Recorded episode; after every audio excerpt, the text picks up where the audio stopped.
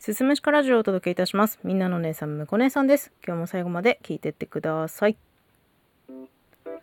現代でマストハブになったものといえばマスクですよ。外に出るときは必ずつけて出かけてるんですけど、車乗ってちょっと走らしてから、はっ、マスク忘れたってことがまだ多いですね。うん。で、まあそうなった時のために車に予備のマスクをね、何枚か積んでるんですよ。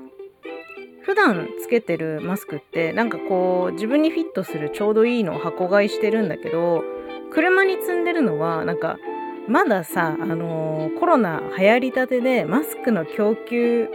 全然なくてで再開してあマスク売ってる買うぞっつってすぐに買ったなんかこう安い袋入りの5枚入りぐらいのやつ。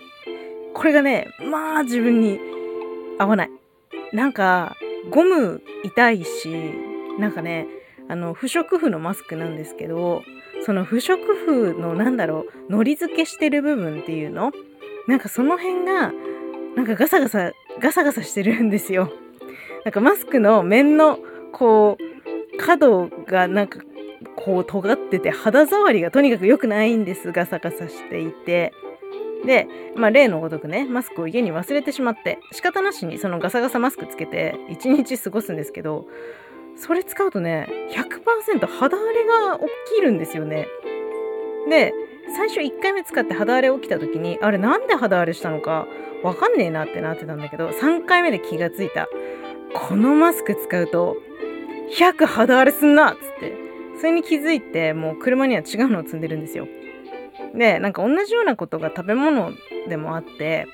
私ストレス溜まるとジャンクフード、特にね、スナック菓子を欲するんですよ。バリバリバリバリ行きたくなっちゃうんだよね。ちょっと味の濃いやつね。で、ピザポテト好きなんだけど、私ね、ピザポテト食べると、てきめんに肌が荒れるんですよね。で美味しいし好きなのに、もう必ず、なんか吹き出物がね、出てくるんですよね。うん。肌荒れの瞬間は一瞬なのにさ、治るの平気でさ、1週間とか2ヶ月、2ヶ月じゃない、2週間とかかかるじゃないですか。だから、もう、金ピザポテトしてるんですよ。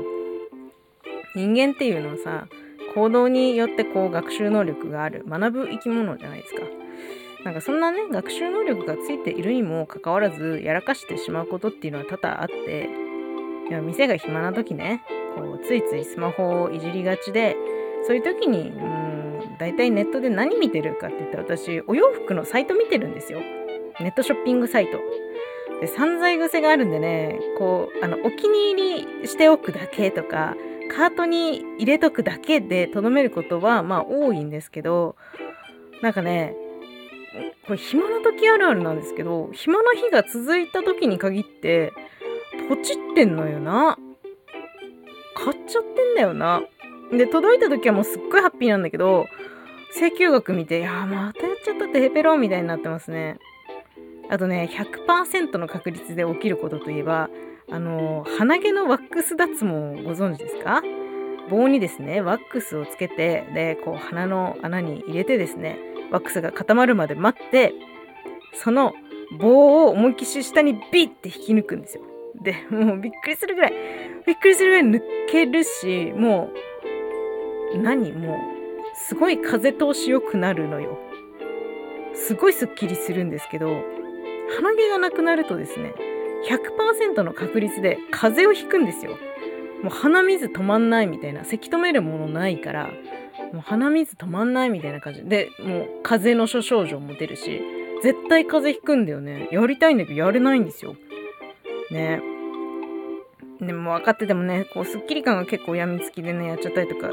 するんですよね。分かってるんですけどね。だから世の中には100%の確率で起こることって、まあまああるなって思いました。今日はそんなお話でございました。最後まで聞いていただいてありがとうございます。また次回もよろしくお願いします。